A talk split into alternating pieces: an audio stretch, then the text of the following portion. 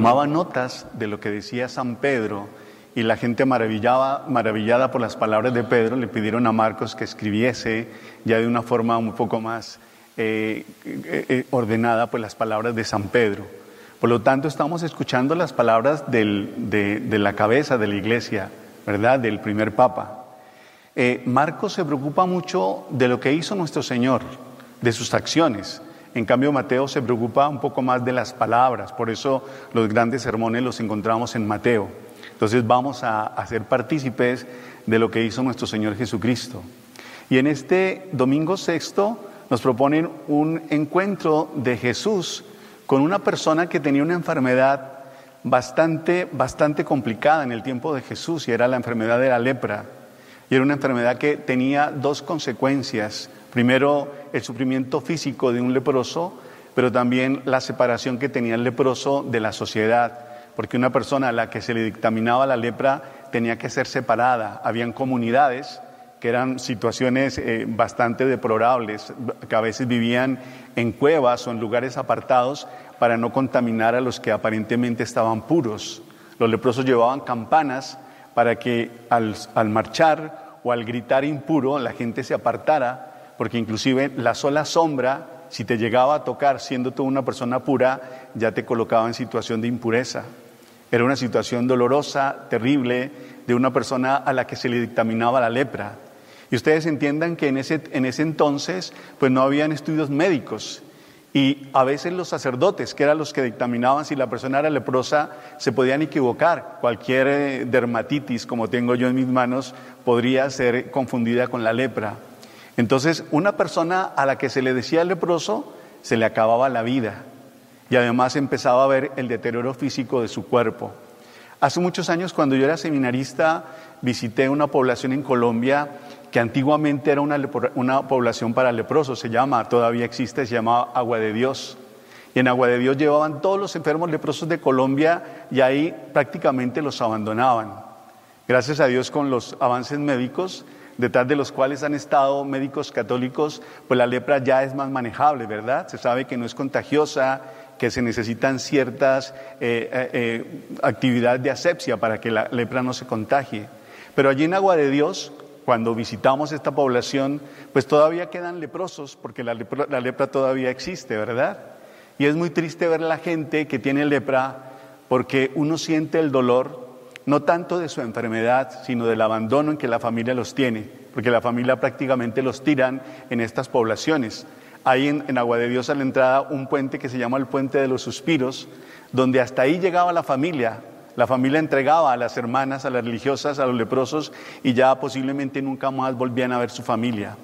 Había allí en Agua de Dios un leproso, eh, porque los leprosos empiezan a perder las partes más blandas del cuerpo, pierden sus orejitas, pierden la nariz, posiblemente pierden los dedos porque no hay sensibilidad y cuando la persona se pega, pues no, se, no siente herida y, y, sigue hasta que se le caen, repito, los dedos, las orejas, la nariz. Y aparte de eso, el olor, porque es carne que se pudre. Ustedes imagínense el olor de una carne podrida, pues el rechazo que puede producir. ¿Por qué les cuento esto? Porque la lepra en la palabra de Dios ha significado también las consecuencias espirituales del pecado. Por lo tanto, este Evangelio que hemos escuchado no es solamente para los leprosos, porque uno puede decir, bueno, aquí me lavo las manos porque esto no tiene nada que ver conmigo. Pero hay una lepra que es mucho más contagiosa, hay una lepra que es mucho más grave, que es la lepra espiritual. Y yo creo que ahí sí clasificamos todos, porque todos somos pecadores, ¿verdad?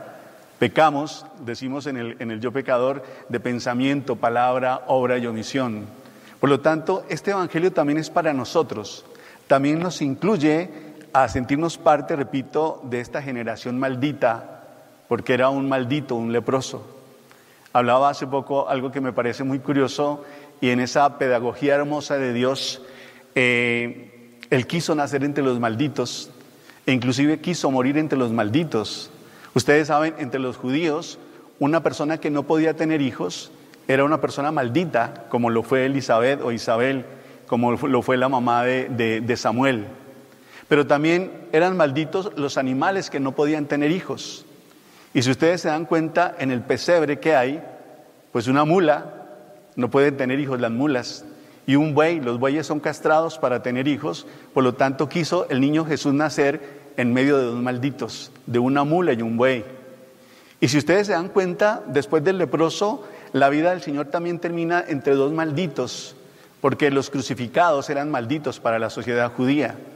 Una familia de un crucificado perdía eh, su respeto, perdía la herencia de la persona que había muerto en la cruz y Cristo muere en medio de dos malditos. Yo no sé si a ustedes les dice algo eso, ¿verdad? Que Cristo se haya hecho uno con nosotros, dice la palabra menos en el pecado, pero que se haya abajado tanto que haya llegado no a los puros, no a los santos, no a los sanos, sino a los pecadores, a los malditos como la mula y el buey, a los malditos como los crucificados, a los malditos como este leproso. A mí me parece que esto podría ser tema de una hermosa meditación para que usted y yo lo, lo tengamos en cuenta. Las palabras que el Señor usa en la Biblia, en este texto que hemos escuchado, son palabras hermosas, porque de todas formas hay algo que hay que tener en cuenta y es que este leproso no era tonto, porque la lepra no es ser tonto. Este leproso era muy inteligente porque él descubrió que ese hombre que estaba ahí era un hombre especial y podía, podía curarlo. Por eso el leproso le dice al Señor, si puedes, sáname. No le dice eso, ¿verdad? le dice, le dice al leproso, si quieres.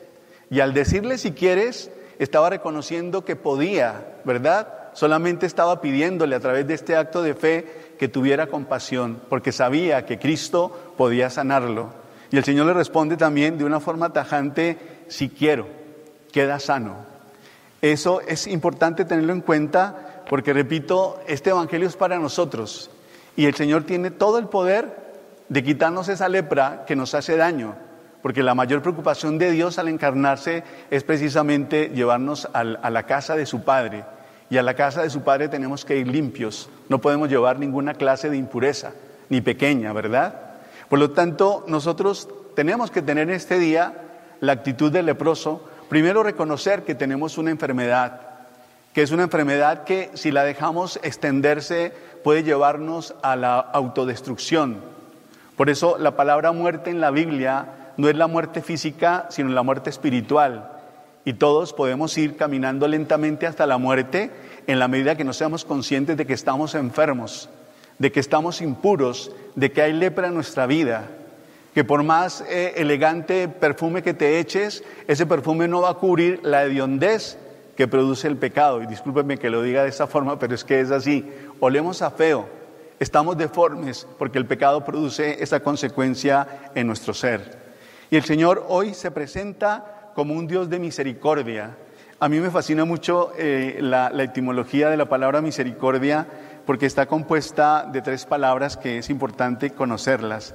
La palabra misericordia viene de la palabra miseria, de la palabra cordis, que es corazón, y de la palabra asia. Por lo tanto, misericordia significa tener un amor de corazón hacia el miserable. Eso significa misericordia. Y ustedes en la espiritualidad de Frisidín reconocen precisamente el amor misericordioso de Dios. Pero ese amor misericordioso de Dios no es solamente para los grandes pecadores, es para usted y para mí que estamos precisamente en actitud de misericordia o en actitud más bien de miserableza. Todos somos miserables porque cometemos pecados. Todos somos como este leproso que tiene que tener ese paso inicial de venir a Cristo a pedirle precisamente esa misericordia, porque Él la puede hacer y Él quiere hacer de cada uno de nosotros una persona limpia, ¿no? Decimos en Colombia que ojalá tu piel, especialmente la piel espiritual, te quede tan bonita como el culito de un niño recién nacido. No sé si es grosería aquí, pero es sencillamente hacer entender que tenemos la vocación de ser hermosos, tenemos la vocación de ser personas totalmente dignas delante de Dios. Estamos llamados a tener el culito de un niño recién nacido, ¿verdad? Pidámosle al Señor en este día que podamos sentir su misericordia, pero se necesita, repito, la actitud de, de este leproso que se atrevió a romper todos los esquemas. Un leproso no se podía acercar a una persona santa porque lo podían matar, ¿verdad? Porque había cometido una infracción pero se acercó a Cristo con mucha fe porque reconocía que Cristo sí podía.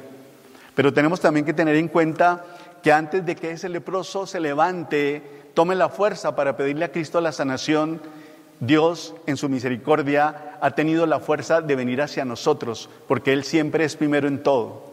Dice un autor eh, eh, bizantino, Nicolás Cavasilas, una cosa que me parece hermosa y dice que Dios para venir al mundo tuvo que romper tres muros, tuvo que estrellarse contra tres dificultades totalmente grandes e inabarcables. Primero, el muro de la naturaleza.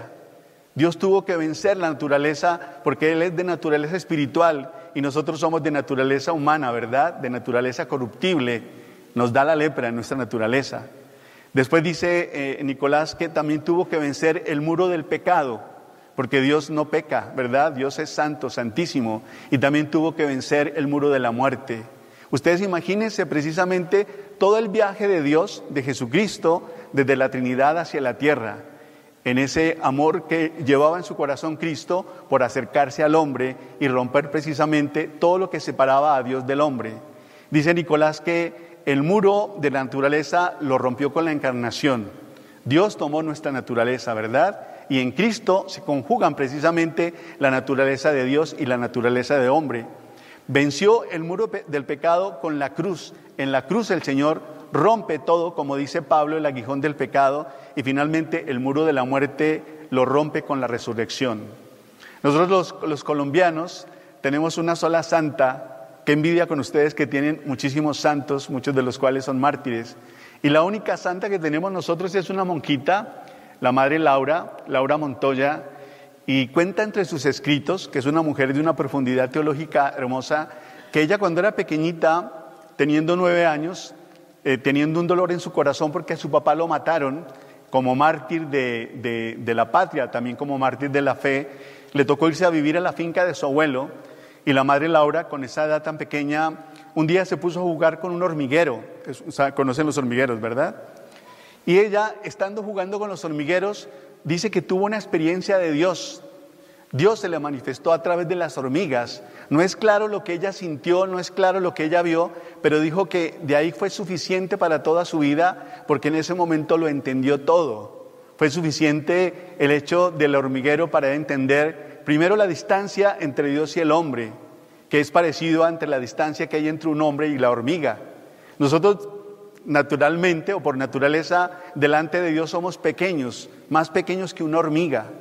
Y de pronto la madre Laura en esa experiencia se sintió ella como lo que puede sentir Dios con el hombre, que a pesar de ser una hormiga, de a pesar de ser algo detestable y maloloroso como un leproso, es tan grande el amor de Dios que Dios siendo hombre se hace hormiga, toma nuestra naturaleza, se acerca a nuestra realidad, se pone, como dicen algunos, nuestros zapatos y desde aquí nos va a salvar, ¿verdad? Por lo tanto, a pesar de que somos leprosos, a pesar de que tenemos pecado, hoy el Evangelio nos invita a través de la misericordia de Dios a acercarnos a Dios, ¿verdad? La, la, teología de la Iglesia nos invita a acercarnos en la Eucaristía estando en gracia de Dios. Pero quiero decirles algo que me parece importante. Muy posiblemente, por más santa que sea la persona, nunca va a estar perfectamente en gracia de Dios, porque somos de naturaleza pecadora, somos los desterrados hijos de Eva. Por lo tanto, eh, el Señor, con este abrazo que le da el leproso, nos invita a que nos acerquemos a Él. Y si ustedes lo piensan bien, cada vez que vamos a comulgar, se da otra vez el abrazo entre Cristo y el leproso. ¿Quién es el leproso? Pues usted y yo que nos acercamos a comulgar. Y tenemos que acercarnos con esa fe de que Cristo tiene el poder de quitarnos esa costra, de quitarnos esa piel dañada, acercarnos a la Eucaristía, obviamente después de haber pasado por el sacramento de la reconciliación. Porque a veces somos tan perfeccionistas que pensamos que solamente podemos comulgar los que no tengamos ni un gramo de pecado. Si eso fuera así, yo como sacerdote no podría celebrar la Eucaristía, porque vengo con pecado, ¿verdad? No sé si ustedes saben, dicen a nivel místico, espero que sea así, que cada vez que el sacerdote besa el altar cuando comienza la Eucaristía, ahí deja sus pecados y empieza ya a celebrar Cristo o el sacerdote como otro Cristo.